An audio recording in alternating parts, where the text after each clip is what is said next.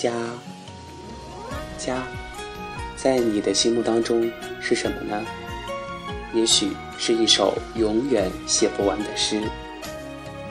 生命是一个荒芜到芳草萋萋的过程，在这个过程里，我们最不能忽略的是家。家，永远在我们的记忆里，在我们的意识里，在醒来梦去的眸子里，清晰如昨。你是不是也和我一样，常常在思考，家究竟是什么？有人说，家是酝酿爱与幸福的酒方。是盛满温馨和感动，等待品味的酒杯；是在疲惫时回到家后，爱人真情的拥抱；是彼此相守、默默注视的目光。也有人说，家是风雨中的一间小屋，家是大雪天里的一杯热酒，家是一次次失败后的鼓励。家，只有一个字。却是在经历了纷纷扰扰的世间情、世间事、世间人纠缠喧嚣之后，一个最温暖的去处。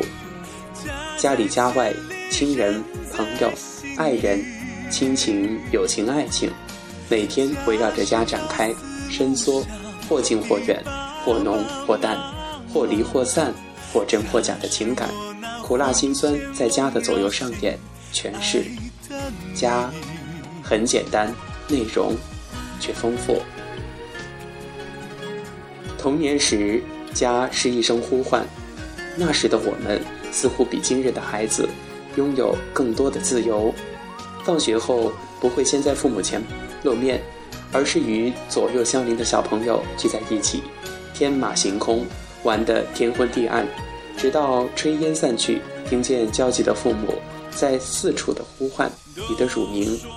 孩子们回家了，吃饭了。这样的声音伴着你我的童年，月复一月，迄今仍旧会在我们耳畔响起。太平时，家是一座博物馆，又是一个加油站。家里的一本书、一封信、一张照片都可以引起一段属于你们家的故事，流传天南与地北。一把茶壶，一顶帽子，一把椅子，都储存着家的文化传统和信息，延绵一代又一代。孤独时，家是黑夜里的北斗，是沙漠中的绿洲。虽然可望而不可及，却带给我们无限的遐想与慰藉。烽火连三月，家书抵万金。诗圣杜甫早已道出了对家的牵挂。若是失足时，家是谅解的甘露，是宽容的怀抱。为了母亲的微笑，为了孩子的期盼，浪子毅然回头，方知犹未为晚。富裕时，家是一帖清醒剂，时时提醒你：衣食足而知荣辱，切不可富贵思淫欲。家还是扶老携幼的承担，传宗接代的责任。即使富甲天下的比尔盖茨，也只要一个属于自己的家，而把巨额财富捐给了那些需要家的孩子和需要孩子的母亲。有钱能使鬼推磨，却唯独买不到亲情，买不到家。当珍惜时，且珍惜。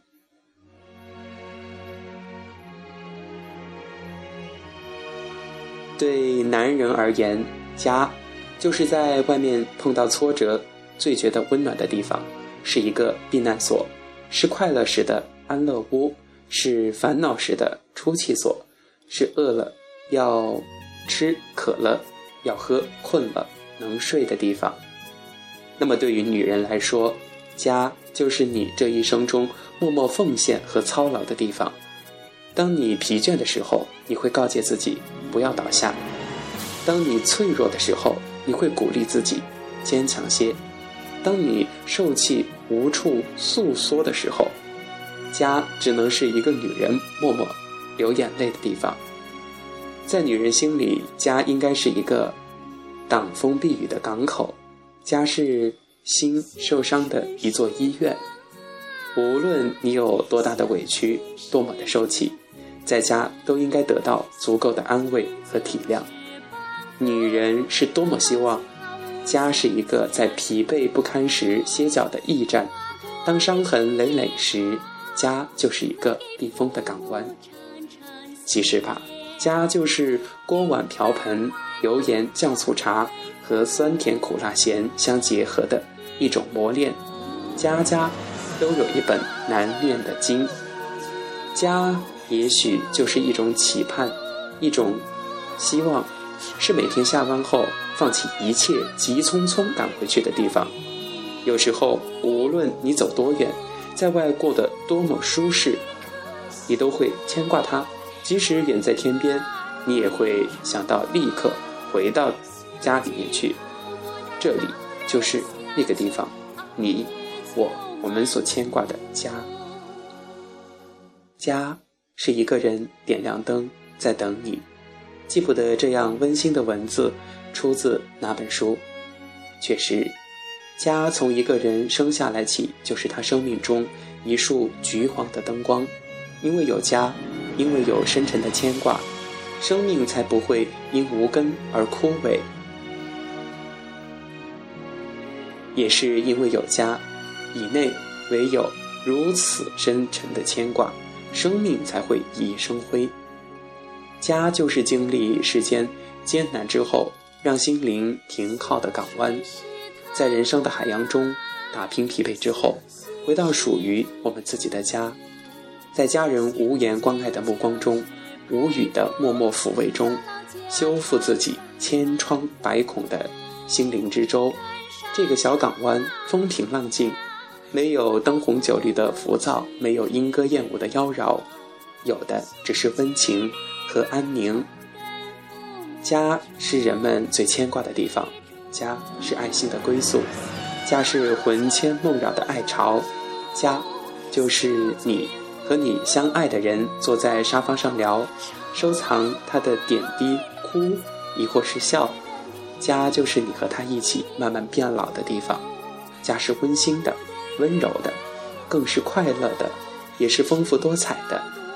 它是纯洁的情感地带，是身心依赖的一个港湾，就在我们心里挥之不去。